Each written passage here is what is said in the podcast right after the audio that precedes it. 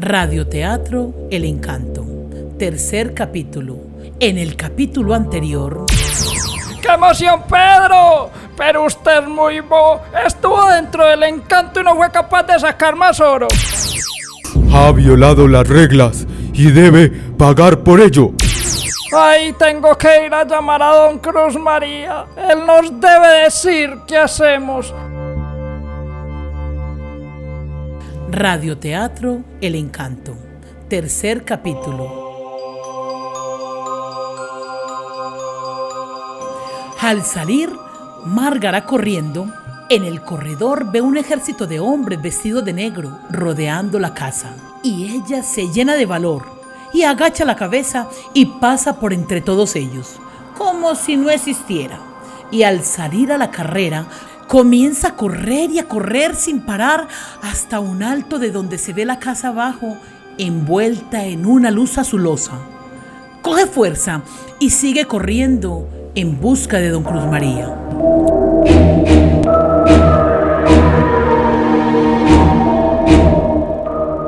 Muchos piensan que el movimiento en el encanto solo es el Viernes Santo a las 3 de la tarde, pero hay más movimiento el viernes a las 12 de la noche.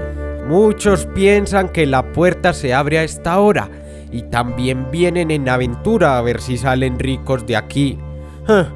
Pobres ingenuos, ahí van subiendo.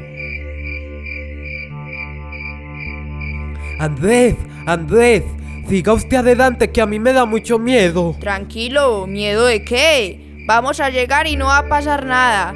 Eso no es como la gente lo pinta. Muévase que ya casi son las 12. Si trajo algo, recuerde que hay que dejar una prenda o un objeto cualquiera para poder sacar una pucha de oro. Eso es lo que dicen. Es mi camisa favorita. Ay, yo traigo un alfiler para no tener que cargar tanto.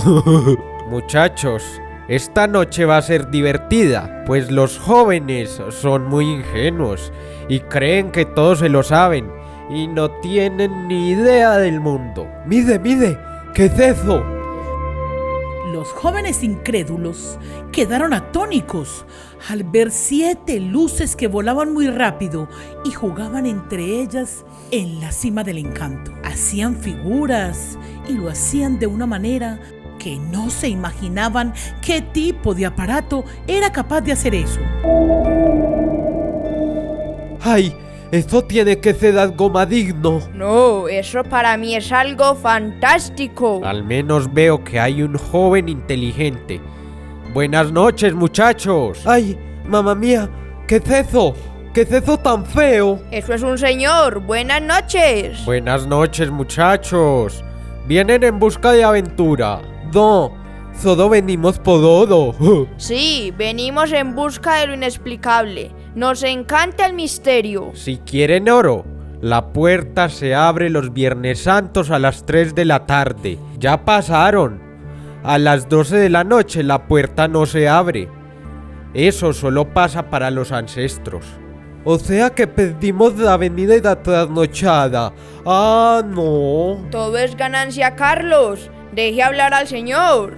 Pues vea muchachos, llegaron en el momento indicado. No paren de mirar hacia la cima del encanto.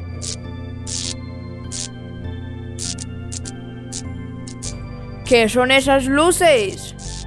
Son los ancestros milenarios que llegan de visita. Y miren lo que sigue. Don Cruz María había visto en uno de los jóvenes el poder de la sensibilidad y por eso se dejó ver de ellos. Porque no es muy común encontrar personas con ese don, ya que esto marca la diferencia en un ser humano y Andrés lo poseía y le confirmaría en el siguiente suceso. Eso es una marrana de oro con sus hijos. ¿Y hacia dónde va? A pasearlos por el Valle del Porce. Miren, está saliendo de la cueva una gallina de oro con sus pollitos. ¡Ay! Corramos y aprovechemos y los cogemos y nos volveremos muy muy ricos.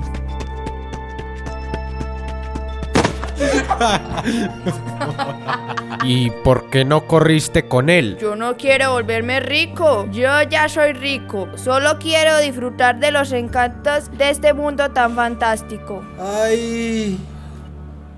Andrés. Andrés. ¡Ay! Ayúdeme a salir de aquí, Andrés. ¿Atrapaste alguno? ¡No! ¡Son muy rápidos! ¡No los alcanzo! ¡Ayúdame! Si quieres entrar a la cueva del encanto, te espero el próximo Viernes Santo a las 3 de la tarde. Trato hecho. Andrés, ya abajo.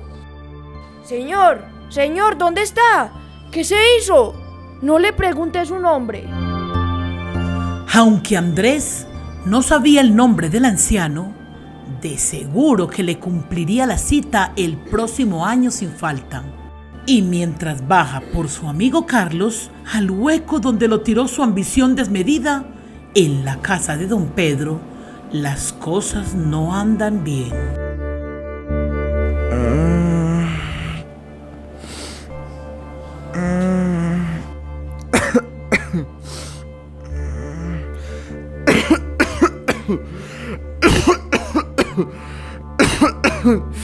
¿Qué es lo que me pasa?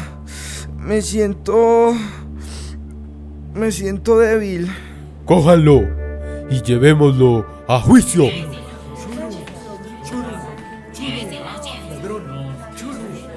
No, no. ¿Qué pasa? Suéltenme. ¿Para dónde me llevan? Suéltenme. Agarran a don Pedro y el ejército de hombres vestidos de negro se elevan con él. Vuelan hacia la cima del encanto en esa madrugada oscura. Cuando entran a la caverna, don Pedro ve una ciudad indígena subterránea con muchos movimientos. Es como si hubiera entrado a otro mundo y otro tiempo. Lo descargan sobre el mesón redondo de piedra tallada y todo el pueblo a su alrededor.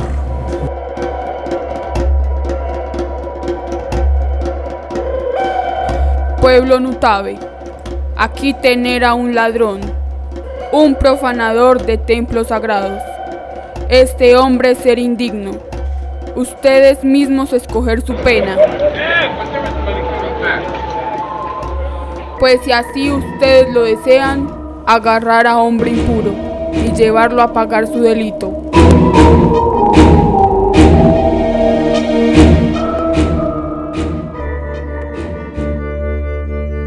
Dos indígenas agarran a don Pedro mientras los demás gritaban arengas. Lo bajaron por unas escaleras de piedra hasta lo más profundo de una fosa. Lo desnudaron y lo metieron amarrado en un estanque de agua caliente para que purificara su alma.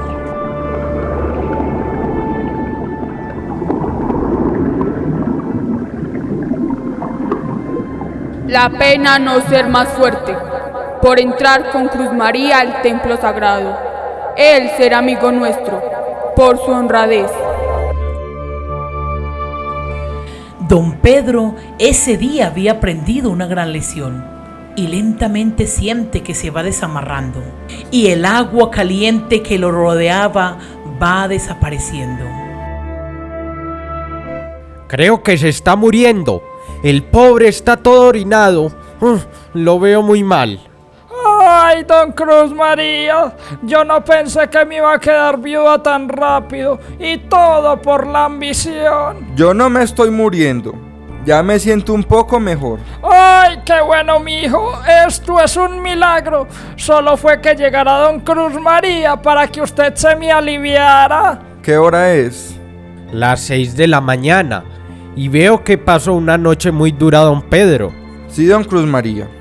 Yo voy a devolver ese oro que sacamos del encanto. Es muy miedoso todo lo que está pasando. Todo esto no fue por la puchita de oro que le ofrendaron. Ellos están furiosos porque usted sacó más de la cuenta.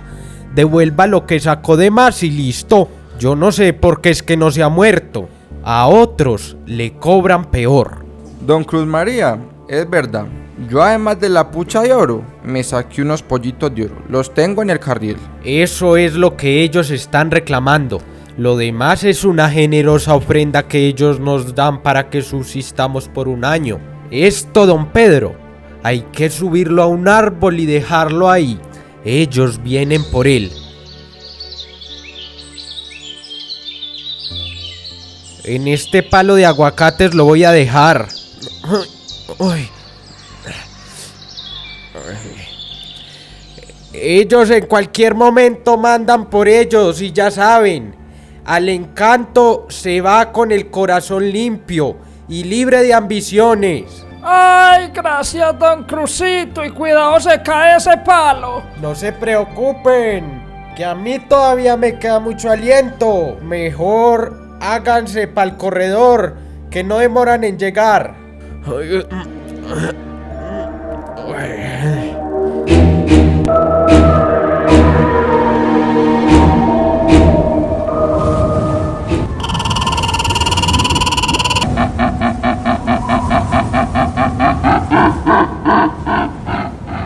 Miren, miren ese pájaro tan grande. Viene por los pollitos de oro. Así es la cosa. ¡Ay, qué ave más grande! ¡Ay, no, qué miedo que eso se lo lleve a uno!